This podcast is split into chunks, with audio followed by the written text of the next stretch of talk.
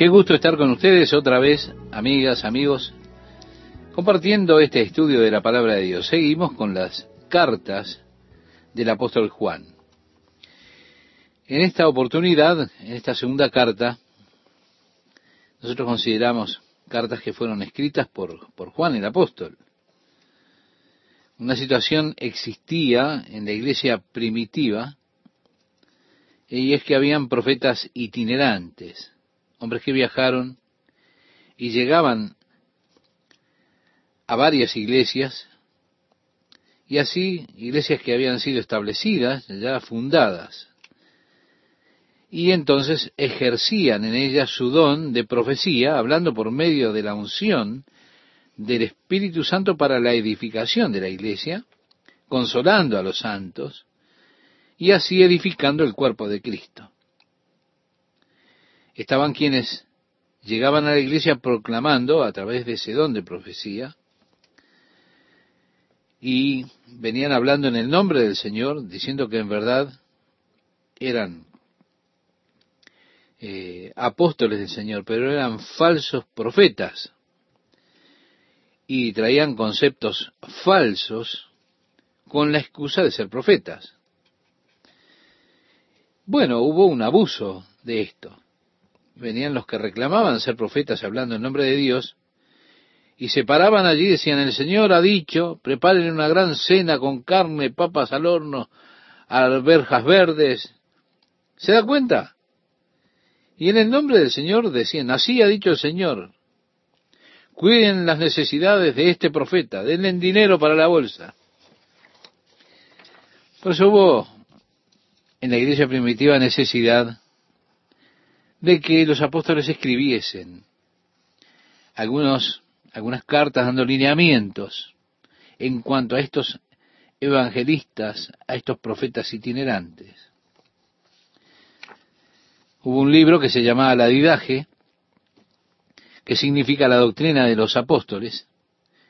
Esa didaje eran instrucciones de los apóstoles para distintas iglesias cómo juzgar a un falso profeta, básicamente, algunas de las reglas que, que ellos podían tener para juzgar si era o no falso profeta.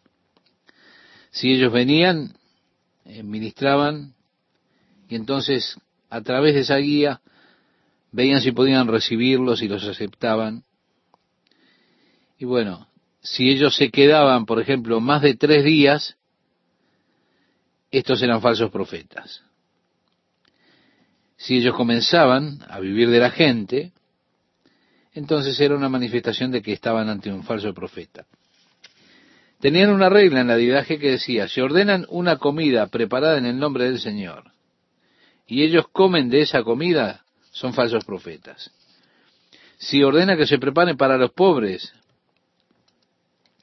y bueno, todo lo demás, y no toman parte de ella, entonces acéptenlos y honrenlos si ellos en el nombre del Señor piden dinero, que se les diera dinero a ellos, eso era una muestra de que eran falsos profetas. Bien, en esta segunda epístola que escribe Juan, él enseña la verdad. Por supuesto, en ambas epístolas resulta interesante esta verdad. En la primera, él trata con los falsos profetas su falso testimonio en cuanto a Jesucristo. En la tercera, cuando digo en la primera, hago referencia a estas dos últimas, la segunda que estamos tratando y la tercera. En la tercera epístola, él trata con uno de los hombres en la iglesia que no quería que ninguno de los profetas fuera allí a esa iglesia. Él no aceptaría ni recibiría nada de ellos porque él quería ser preeminente en esa iglesia.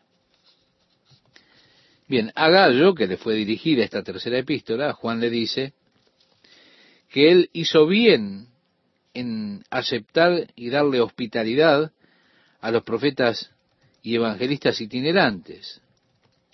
Había un Demetrio que estaba viniendo y alentándole a recibirle. Era un buen hombre. Así que detrás de estas dos epístolas nos encontramos con profetas itinerantes y evangelistas que simplemente viajaban allí alrededor una especie de nómades en la iglesia primitiva. Por supuesto, el tema de ambas epístolas, el tema central es la verdad. Por eso la segunda epístola de Juan, él escribe en ella dirigiéndose él mismo o refiriéndose a él mismo como el anciano. Bien, la palabra anciano podría significar una persona de gran edad. También era un título dentro de las iglesias.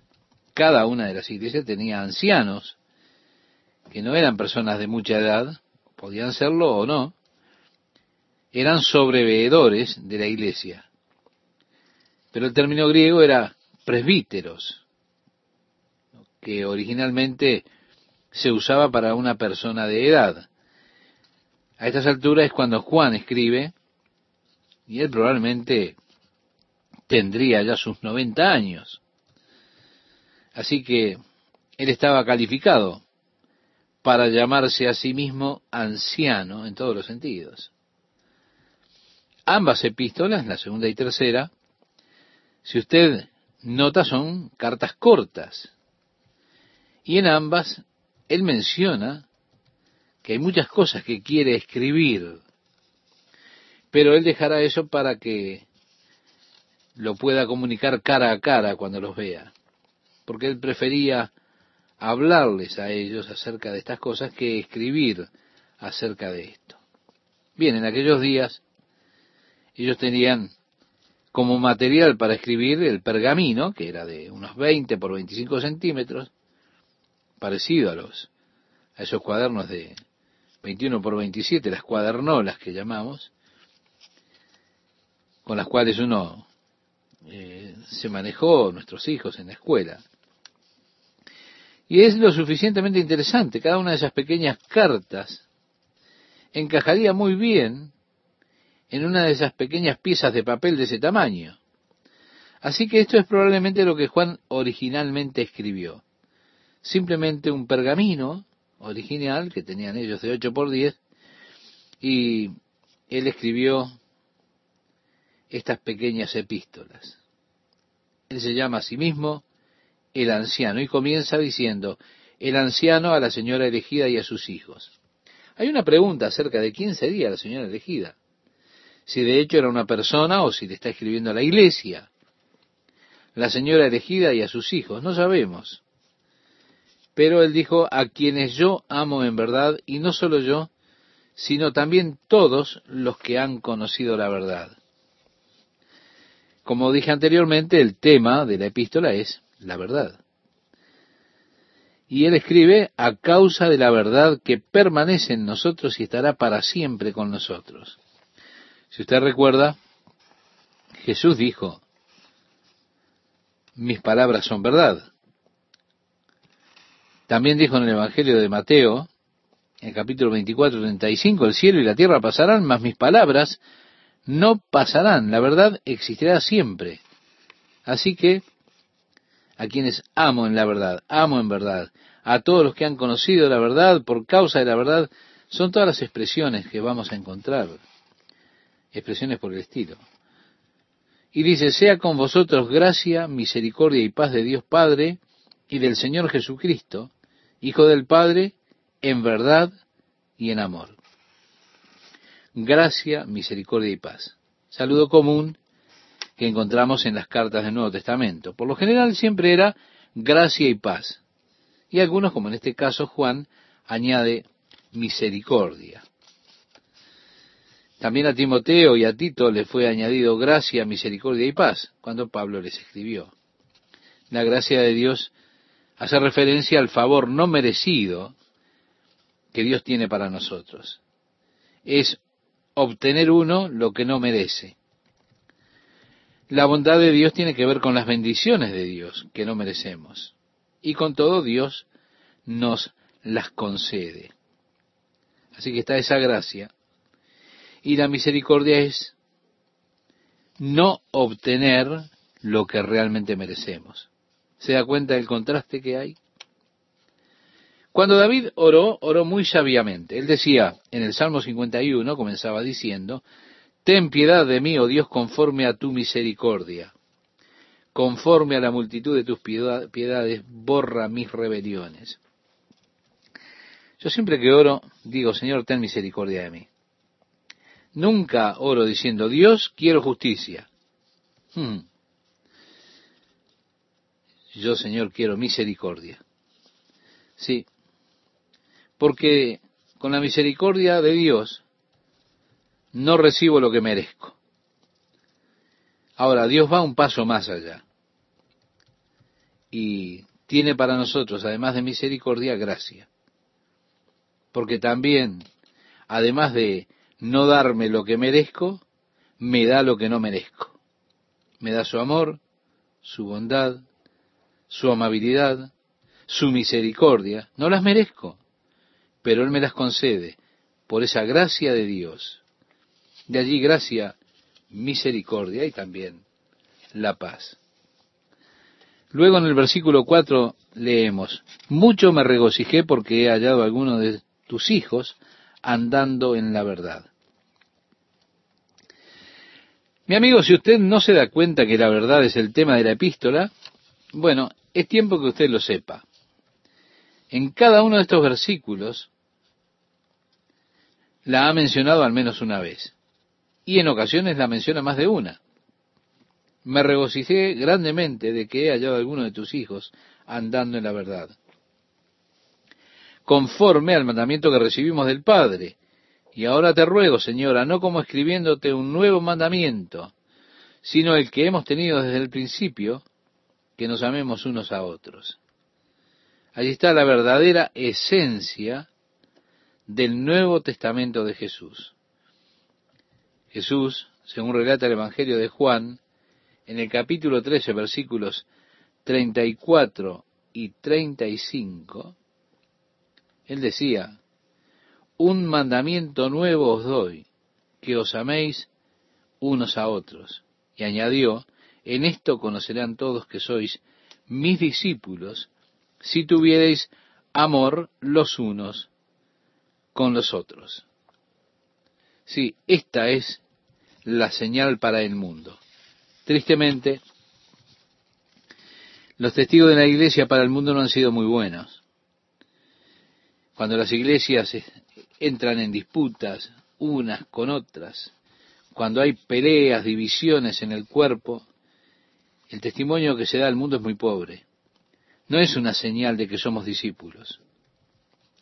Juan decía, nosotros sabemos que hemos pasado de muerte a vida en que amamos a los hermanos. El que no ama a su hermano permanece en muerte. ¿Qué pregunta para hacernos? ¿Cómo sé que yo he pasado de muerte a vida. Puedo saberlo si el amor de Dios está plantado en mi corazón por los hermanos. Así que el mandamiento que tenemos desde el comienzo es que debemos amarnos unos a otros. Y ahora agrega, y este es el amor, que andemos según sus mandamientos. Este es el mandamiento, que andéis el amor como vosotros habéis oído desde el principio. Así que se trata de caminar en amor, de amarnos unos a otros. Y el amor al que hace referencia en el griego es el amor ágape, que hace referencia o significa ese amor que es sacrificado, modesto, el amor que tiene entrega. Ahora, él trata con muchos engañadores ahora, dice, porque muchos engañadores han salido por el mundo que no confiesan que Jesucristo ha venido en carne. Quien esto hace es el engañador y el anticristo. Yo quisiera, estimado oyente, que usted recordara que en la primera carta de Juan, él decía, amados, no creáis a todo espíritu, sino probad los espíritus si son de Dios, porque muchos falsos profetas han salido por el mundo. En esto conoced el Espíritu de Dios. Todo espíritu que confiesa que Jesucristo ha venido en carne es de Dios. Y todo espíritu que no confiesa que Jesucristo ha venido en carne no es de Dios. Y este es el espíritu del anticristo, el cual vosotros habéis oído que viene y que ahora ya está en el mundo. Usted puede leerlo después en esa primera carta que hemos terminado de estudiar, en el capítulo 4, versículos 1 al 3. Ahora nuevamente él habla aquí acerca de esos engañadores que han salido por el mundo que no confiesan que Jesucristo ha venido en carne. Es muy interesante. A pesar de que luce muy parecida a la primera epístola, hay una interesante diferencia en el griego. La diferencia está en el tiempo verbal. En esta segunda carta, la palabra literal es viniendo en la carne. ¿Se da cuenta? En la primera epístola hacía referencia en que él había venido en la carne. ¿Ve la diferencia? En esa primera carta hace referencia a su primera venida. En esta segunda carta se refiere, valga la redundancia, a su segunda venida. Ahora, estaban los gnósticos. Ellos declaraban que Jesús era un fantasma, una aparición. Parece que había una persona que estaba allí, pero realmente no estaba allí. Es decir, era una aparición nada más. Y ellos decían que todo lo que es material es malvado. Todo lo que es de sustancia material naturalmente es malvado. De esa forma, si Jesús hubiera tenido un cuerpo, hubiese sido malvado. Él no podía haber sido Dios de esa forma. Claro, entonces él no tenía un cuerpo material, porque tener algo material es malvado. Eso es lo que los gnósticos enseñaban acerca de Jesús. Decían que era solo un fantasma y tenían esas historias acerca de que cuando él caminaba sobre la arena no se veían, no dejaba huellas. Y así desarrollaron toda clase de cosas como esas. Y decían, Jesús es una aparición, él realmente no vino en la carne. Aquí la prueba es, ¿ha de venir en carne? Ahora, hay un punto que es muy interesante para hacer notar aquí, y es que el grupo conocido como los testigos de Brooklyn niegan que Jesús haya venido en la carne. Su venida es una venida espiritual. Así lo han anunciado en tiempos pasados. Bien, ¿qué dice esto entonces acerca de los que tienen esa doctrina? Decía Juan, porque muchos engañadores han salido por el mundo que no confiesan que Jesucristo ha venido en carne. Quien esto hace es el engañador y el anticristo. Luego, en esta segunda carta, nosotros tenemos en el versículo 8 y versículo 9, mirad por vosotros mismos para que no perdáis el fruto de vuestro trabajo, sino que recibáis galardón completo. Cualquiera que se extravía y no persevera en la doctrina de Cristo no tiene a Dios. El que persevera en la doctrina de Cristo, éste sí tiene al Padre y al Hijo. Si alguno viene a vosotros y no trae esta doctrina, no lo recibáis en casa, ni le digáis bienvenido. Porque el que le dice bienvenido participa en sus malas obras. Sí, por más que ellos clamaban tener al Padre, aún así este grupo que hemos mencionado niegan que Cristo es Dios. Y eso es también negar al Padre. Así que cuando ellos llegan, no les diga bienvenido. Y cuando se van, no les diga, Dios te bendiga, hermano. Porque sin duda usted no querrá que Dios bendiga esos caminos perniciosos que ellos tienen, porque ellos están negando la verdad de Dios acerca de que Jesucristo es Dios manifestado en carne y que Jesús ha de venir a devolver en carne. Ellos niegan eso. Por eso le digo, no les diga que Dios te bendiga, porque hace mal. Luego decía Juan, tengo muchas cosas que escribiros pero no he querido hacerlo por medio de papel y tinta, pues espero ir a vosotros y hablar cara a cara para que nuestro gozo sea cumplido. Es decir, la plenitud del gozo. Eso es lo que el Señor quiere para cada uno de sus hijos. Plenitud de gozo que es mencionada por Jesús en el Evangelio de Juan, en el capítulo 16, usted lo puede repasar después.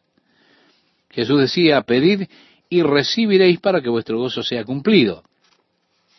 En la primera carta que escribe Juan, la plenitud de gozo está relacionada con nuestro compañerismo, nuestra comunión con Dios.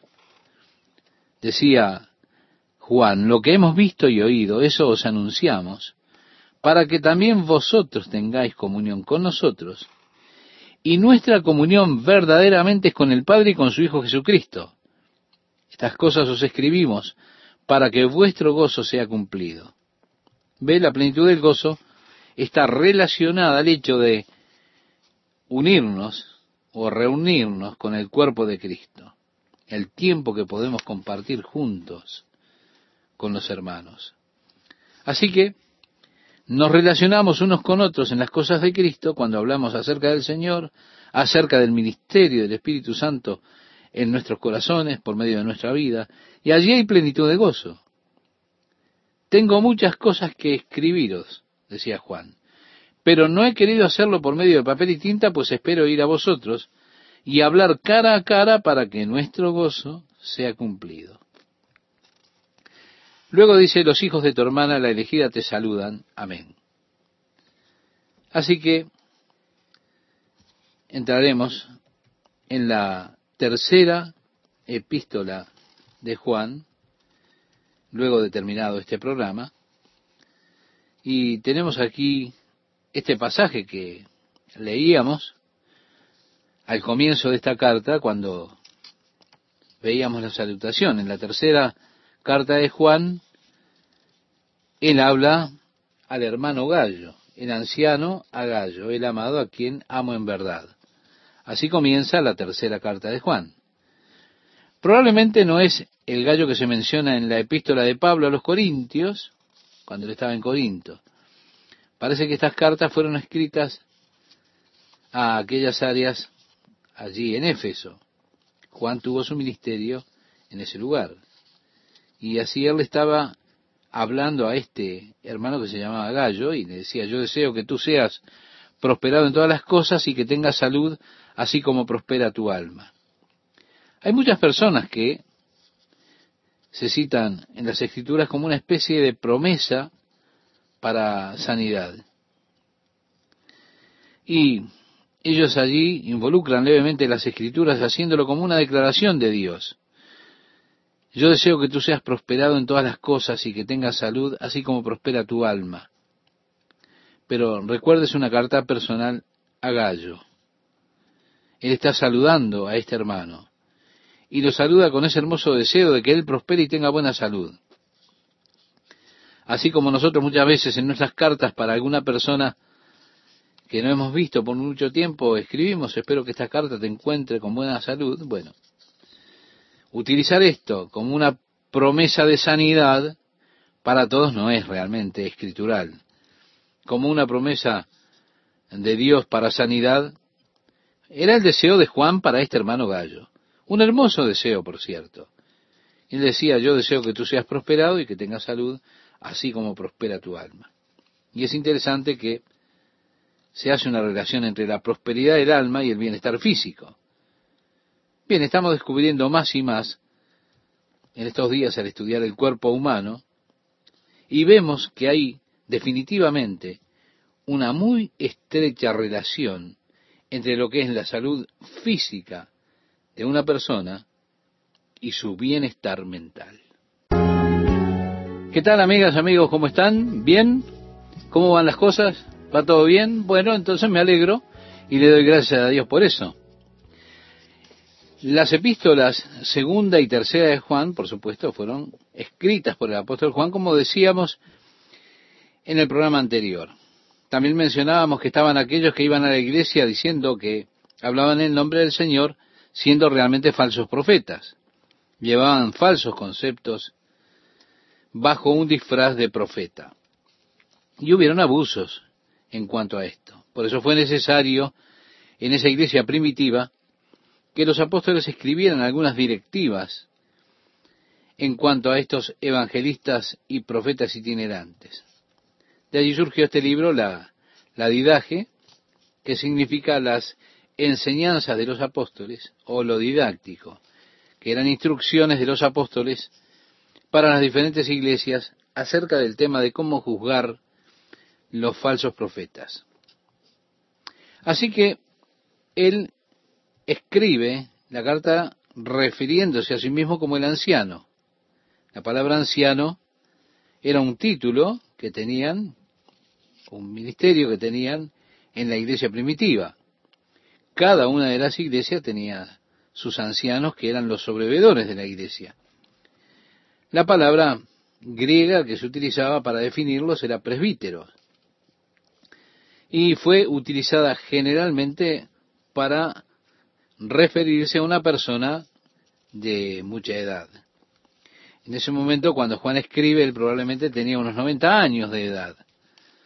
Él estaba calificado para llamarse a sí mismo anciano. Estas dos cartas, si usted nota, son muy cortas y en ambas él menciona que hay muchas cosas que él quisiera escribir, pero que las guardaría hasta que los viera cara a cara. Él prefería hablar con ellos acerca de esas cosas cara a cara más que escribirles de esos asuntos. Bien, él se llama a sí mismo anciano y comienza diciendo entonces el anciano a la señora elegida y a sus hijos. Decíamos en el programa anterior que surge esta pregunta de quién será la señora elegida a la que se refería Juan. ¿Sería una persona o se refería a la iglesia? La señora elegida y a sus hijos. Bien, no lo sabemos en realidad, pero él dice a quienes yo amo en verdad, amo en la verdad y no solo yo, sino también todos los que han conocido la verdad.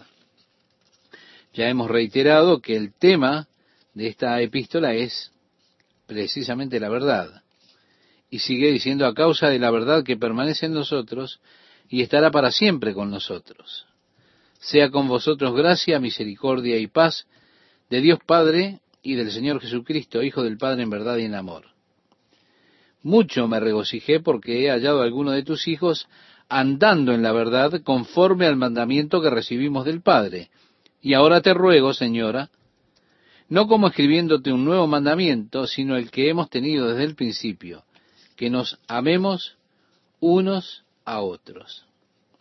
Esta es realmente la esencia del mensaje del Nuevo Testamento, de los mandamientos de Jesús. Jesús le decía a los discípulos, un mandamiento nuevo os doy, que os améis unos a otros. También dijo que por esa señal los hombres sabrían que ellos eran discípulos de él, por ver cómo se amaban unos a otros. Así podemos leer entonces en el Evangelio de Juan capítulo 13 versículos 34 y 35 que amarse unos a otros sería una señal para el mundo. Tristemente, el testimonio de la iglesia al mundo no ha sido bueno. Cuando las iglesias se pelean unas con otras, hay divisiones en el cuerpo, allí surge un testimonio muy pobre para el mundo.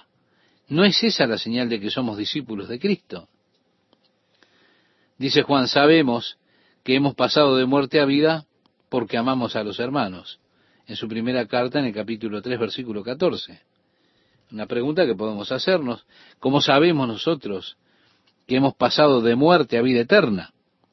Es por el amor de Dios que está en nuestro corazón por el cual amamos a los hermanos. Así que el mandamiento que tenemos desde el principio es que debemos amarnos unos a otros. Y agrega, y este es el amor, que andemos según sus mandamientos. Este es el mandamiento, que andéis en amor como vosotros habéis oído desde el principio. Se trata entonces de caminar en amor, de amarse unos a otros, con ese amor ágape, la palabra griega para definir este amor es la palabra ágape, que hace referencia al amor sacrificado, modesto, al amor que entrega. Bien, ahora el apóstol Juan tratará con los engañadores y dice porque muchos engañadores han salido por el mundo que no confiesan que Jesucristo ha venido en carne. Quien esto hace es el engañador y el anticristo.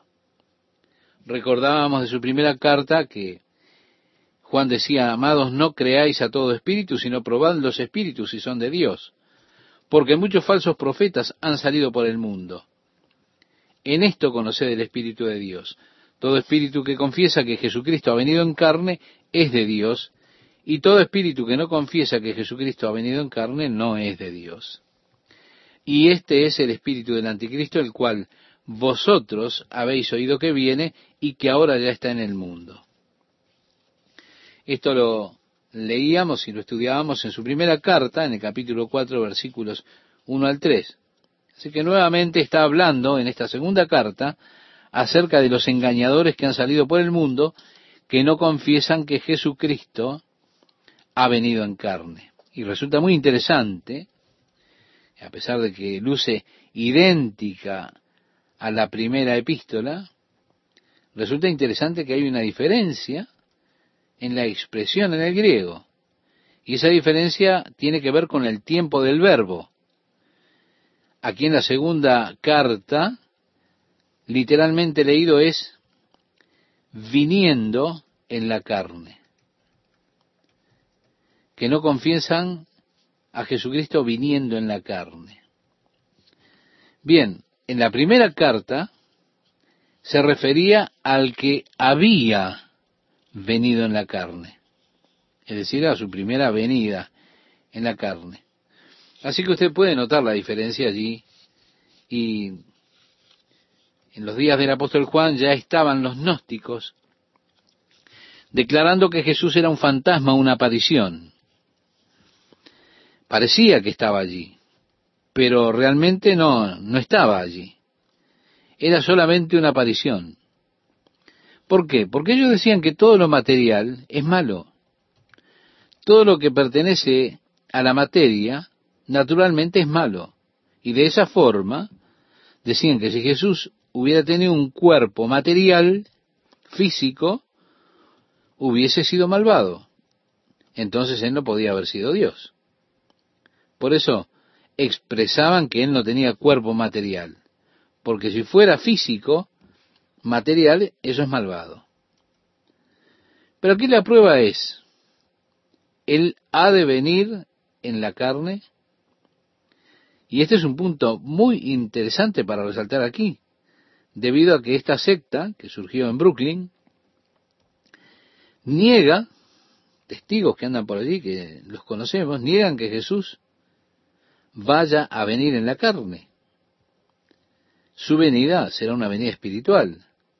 Entonces, ¿qué nos dice esto acerca de estas personas que sostienen esa doctrina?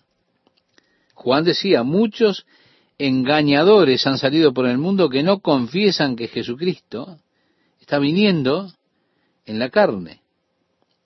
El que hace esto es el engañador y el anticristo. Luego agrega, mirad por vosotros mismos, para que no perdáis el fruto de vuestro trabajo, sino que recibáis galardón completo. Cualquiera que se extravía y no persevera en la doctrina de Cristo, no tiene a Dios. Por más que ellos clamaban tener al Padre, estos integrantes de este grupo religioso, con su negación de Cristo también estaban negando al Padre. Luego dice el que persevera en la doctrina de Cristo, este sí tiene al Padre y al Hijo. Si alguno viene a vosotros y no trae esta doctrina, no le recibáis en casa ni le digáis bienvenido. Porque el que le dice bienvenido participa en sus malas obras.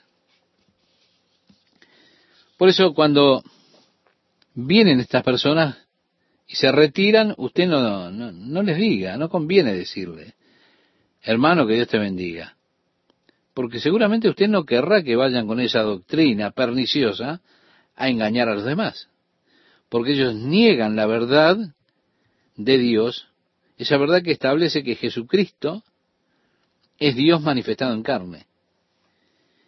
Esa doctrina que afirma que Jesús está viniendo en la carne. Ellos niegan eso. Por eso no es bueno decirle que Dios te bendiga. Luego expresa Juan, tengo muchas cosas que escribiros, pero no he querido hacerlo por medio de papel ni tinta, pues espero ir a vosotros y hablar cara a cara para que nuestro gozo sea cumplido. Sí, así leíamos al comienzo. Nosotros esta carta en el programa anterior, donde Juan en el versículo 12 expresaba esto, para que nuestro gozo sea cumplido. Está hablando de la plenitud de gozo. Y déjeme decirle que es lo que Dios quiere para cada uno de sus hijos. Que tengamos plenitud de gozo. Juan decía, yo tengo muchas cosas que escribirles. Ahora no quiero hacerlo por medio de papel y tinta. Yo quiero ir a verlos, hablar cara a cara con ustedes, para que nuestro gozo sea cumplido. En otras palabras, parafraseando lo que Juan escribió, le decía a los hermanos estas cosas. Luego leemos, los hijos de tu hermana, la elegida, te saludan. Amén. Bien, entramos ahora en la tercera carta, y Juan se presenta a sí mismo como el anciano, a Gallo, el amado a quien amo en la verdad. Amado. Él le está hablando a Gallo. Y le dice, yo deseo que tú seas prosperado en todas las cosas y que tengas salud, así como prospera tu alma. Muchas personas citan esta escritura como una promesa, una especie de promesa de sanidad.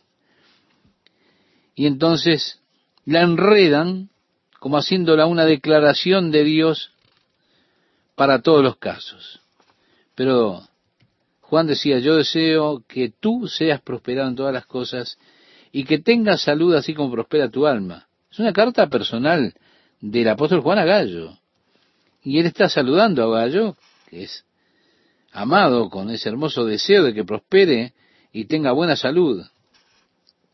Así como nosotros muchas veces en nuestras cartas que escribimos a alguna persona que hace tiempo no vemos, le escribimos en la carta, espero que esta carta te encuentre con buena salud, te encuentre bien. Por eso utilizar esto como una promesa de sanidad no es realmente escritural. Usarla como una promesa de Dios para sanidad, no lo veo escritural. Yo lo que veo es el deseo de Juan para el hermano Gallo. Un deseo hermoso, por cierto. Yo deseo que tú seas prosperado y que tengas salud, así como prospera tu alma. Resulta interesante que hay una relación allí entre la prosperidad del alma y el bienestar físico.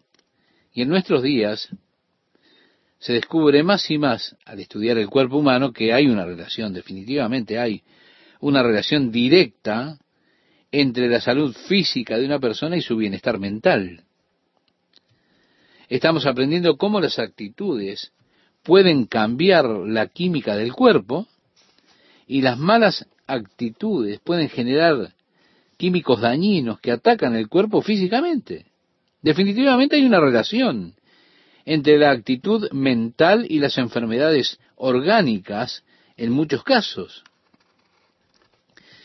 En el libro de los Proverbios, en el capítulo 17, verso 22, encontramos que dice, el corazón alegre constituye buen remedio. ¿Se da cuenta? Han descubierto que esto que declara la Biblia científicamente es correcto. La risa ayuda tremendamente en el proceso de digestión de los alimentos. Así que le aconsejaría que tuviera un libro de chistes a la hora de, de cenar o de almorzar a la mano. La amargura puede deteriorar totalmente su físico, puede formar úlceras, porque genera químicos que son dañinos, destructivos. Por eso, es interesante que Juan establezca esta correlación entre lo físico y lo emocional o lo mental. Yo deseo que tú seas prosperado y tengas salud, así como prospera tu alma. Y agrega, pues mucho me regocijé cuando vinieron los hermanos y dieron testimonio de tu verdad, de cómo andas en la verdad. No tengo yo mayor gozo que este, el oír que mis hijos andan en la verdad. Y déjeme decirle, yo quiero coincidir con lo que Juan está diciendo aquí. Creo yo que el mayor gozo de un maestro de las escrituras es oír que sus hijos están caminando en la verdad. De la misma manera, probablemente, sin duda, no probablemente, es una realidad. No hay mayor amargura que oír que los hijos se han apartado de la verdad. Es tremendamente doloroso, duele mucho. Pero aquí dice, no tengo yo mayor gozo que este, el oír que mis hijos andan en la verdad. Luego tenemos este pasaje que es eh, realmente muy interesante. Dice, Amado, fielmente te conduces cuando prestas algún servicio a los hermanos, especialmente a los desconocidos, los cuales han dado ante la iglesia testimonio de tu amor, y harás bien en encaminarlos como es digno de su servicio a Dios para que continúen su viaje. Se da cuenta, él está hablando acerca del trato que tenía este hermano Gallo con aquellos hermanos evangelistas y profetas que iban itinerantes, pasaban por allí. Y le dice, Juan, tú has sido muy hospitalario con ellos, los has ayudado en su camino, has hecho muy bien en esto. Ellos han venido hasta aquí y han contado de tu amor, han hablado de tu hospitalidad. ¿Se da cuenta por qué es interesante este pasaje? Y agrega, porque ellos salieron por amor del nombre de Él, es decir, del nombre de Jesús, sin aceptar nada de los gentiles. Para decir, estos profetas itinerantes habían llegado en el nombre del Señor y a causa de su nombre, sin tomar nada de los gentiles. Está en el Nuevo Testamento griego, se refiere a los paganos. Porque en Cristo, usted sabe, los que están en Cristo son todos hermanos. Allí no hay ni griego, ni judío, ni bárbaro, ni cita. No, no, como decía el apóstol Pablo. Cuando se refería a los gentiles, en este caso, Juan está refiriéndose a aquellos que estaban fuera del cuerpo de Cristo. Y yo personalmente cuestiono algunas de las técnicas que las iglesias de hoy utilizan, porque ellos van a esas grandes corporaciones, a negocios, van al mundo buscando fondos para el ministerio, para la obra de la iglesia. Los primeros profetas que salieron con ese ministerio, con ese objetivo, no practicaban eso. ¿eh? Por eso él está alentando al hermano Gallo en esa hospitalidad que él tenía, el amor que había mostrado, y decía que era muy bueno. Y esto había sido reportado a Juan. Y ahora le escribe, nosotros pues debemos acoger a tales personas para que cooperemos con la verdad. Luego dice, yo he escrito a la iglesia, pero Diótrefes, al cual le gusta tener el primer lugar entre ellos, no nos recibe.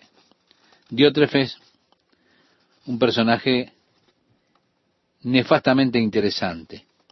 Mire cómo su pecado había sido expuesto a lo largo de los años y cómo lo ha sido hasta nuestros días. Un hombre que ama la preeminencia en la iglesia, de eso se trata, y no quiere darle lugar a nadie más. Él quiere ser la persona preeminente. Así que cuando llegaban los profetas, los evangelistas, él no los recibía. De hecho, él incluso rechazó a Juan, el amado, el apóstol del Señor. Mi amigo, mi amiga, en el día de hoy también hay diótrefes en la iglesia. Están aquellos que buscan una posición para ellos mismos. Aquellos que buscan lugar para tener poder y autoridad para tener la preeminencia. Y Juan escribe, por esta causa, si yo fuere recordaré las obras que hace parloteando con palabras malignas contra nosotros. Y no contento con estas cosas, no recibe a los hermanos. Y a los que quieran recibirlos, se los prohíbe y los expulsa de la iglesia. Este hombre realmente era un tirano. No recibía a los ministros itinerantes y si alguno lo quería recibir o lo recibía, los echaba de la iglesia. Por eso digo, un personaje nefasto. La exhortación de Juan ahora es, amado, no imites lo malo sino lo bueno. El que hace lo bueno es de Dios, pero el que hace lo malo no ha visto a Dios.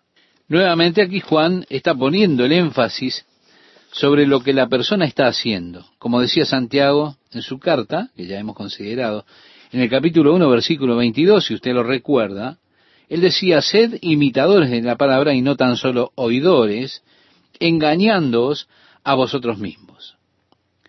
También tenemos este pasaje de la carta del apóstol Pablo a los Gálatas, en el capítulo 3, versículo 11, donde habla de que por la ley ninguno se justifica para con Dios, es evidente porque el justo por la fe vivirá, y la ley no es de fe, sino que dice, el que hiciere estas cosas vivirá por ellas. Tener conocimiento de Jesucristo, es decir, saber que Él estuvo en la tierra, saber que murió, saber todo lo que sabemos de Jesús, no lo salva a usted. Lo salva si usted lo recibe como el Salvador de su alma y lo sigue a Él como su Señor. Eso es lo que le traerá salvación. Se trata de lo que usted está haciendo. ¿Usted está haciendo bien? Entonces usted es de Dios. Ahora, si usted hace mal, usted realmente no conoce a Dios. Luego dice, todos dan testimonio de Demetrio. Probablemente esta carta fue dada a Demetrio para que la llevara de parte de Juan. Y se le ha dicho que se la entregara a Gallo. Así que él está alentándolo cuando Demetrio llegue a entregarle la carta, cuando lo reciba. Le dice, todos dan testimonio de Demetrio, y aún la verdad misma, y también nosotros damos testimonio, y vosotros sabéis que nuestro testimonio es verdadero. Yo tenía muchas cosas que escribirte, pero no quiero escribírtelas con tinta y pluma, porque espero verte en breve y hablaremos cara a cara. Y así, al cerrar esta carta, menciona algo que ya hemos considerado. El hecho de que está anticipando el hecho de volver a verlo y no le quiere escribir ciertas cosas que están en su corazón porque él quiere hablarlas cara a cara con él. Y cierra la carta diciendo, la paz sea contigo, los amigos te saludan, saluda tú a los amigos, a cada uno en particular.